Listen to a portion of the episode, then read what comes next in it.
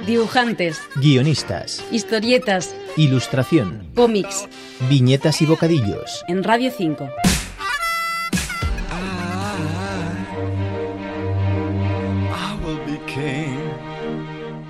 Si alguien duda que Santi Pérez es el maestro del terror del cómic español, su nuevo libro despeja cualquier incertidumbre que pudiéramos tener al respecto. Se titula Un puñado de historias de terror. Está publicado por Diablo Ediciones y es un volumen muy esperado por los lectores que ha llegado una década después de su anterior antología Various Horror Visions. Le escuchamos. Este álbum sí, sí que tiene unas historias muy diferentes y muy variadas. Que, bueno, que está etiquetado como, como, como terror, tal, pero, pero mm, sí que tiene mucho de ciencia ficción y, y de fantasía. Tres de ellas sí que han sido ya publicadas en la revista Chulu y esto, pero bueno, en un formato chiquitito y, y no las conoce mucha gente. Y luego tenemos otras dos que son completamente inéditas, hechas expresamente para este álbum, bueno, en color y todo.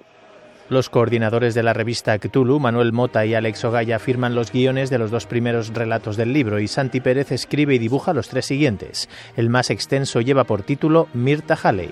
Cuenta la historia de una mujer eh, mayor que en su juventud fue, apreciada por su belleza, era una, era una y bueno, pues ensalzada por una sociedad rancia y, y machista de, de- de tiempos pasados y tal. Es una mujer que tiene problemas de el síndrome de Diógenes y entonces rebuscando un, un día en la basura pues encuentra una cosilla pues que le va a hacer cambiar su vida. No vamos a dar muchos detalles de los argumentos del cómic porque uno de sus inquietantes atractivos es el factor sorpresa. Yo vengo de una época eh, donde todo este tipo de historias eh, a mí fueron las que me, hizo, me hicieron disfrutar, ¿no? Con un final sorprendente. Y bueno, esto lo que se me ha quedado grabado a mí es lo que intento plasmar en, en los guiones también, ¿no? Que tengan un, un final pues, más o menos sorpresivo, ¿no? Que te deje un poco eh, con la boca abierta. Sí, sí. Y vamos a poder disfrutar con un amplio abanico de técnicas artísticas que encajan a la perfección con cada historieta. Claro, son son 10 años lo que he tardado en hacer el, el cómic y entre una historia y otra ha pasado mucho tiempo.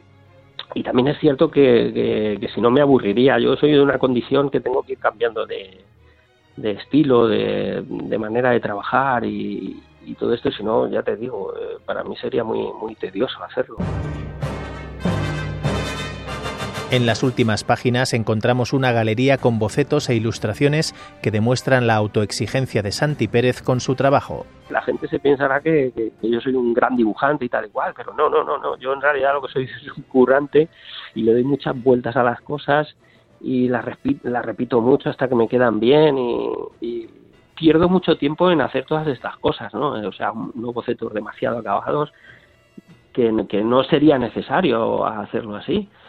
Pero, pues mira, debe ser por eso, porque mm, en ese sufrimiento también hay un poquito de, de disfrute, quizá, y me enrollo demasiado innecesariamente en, en hacer todo, todo este tipo de, de bocetos y, preparación y búsqueda de documentación y, y llenar libretas de, eh, de ángulos de cámara, de, de todo esto, de personajes y, y demás, claro.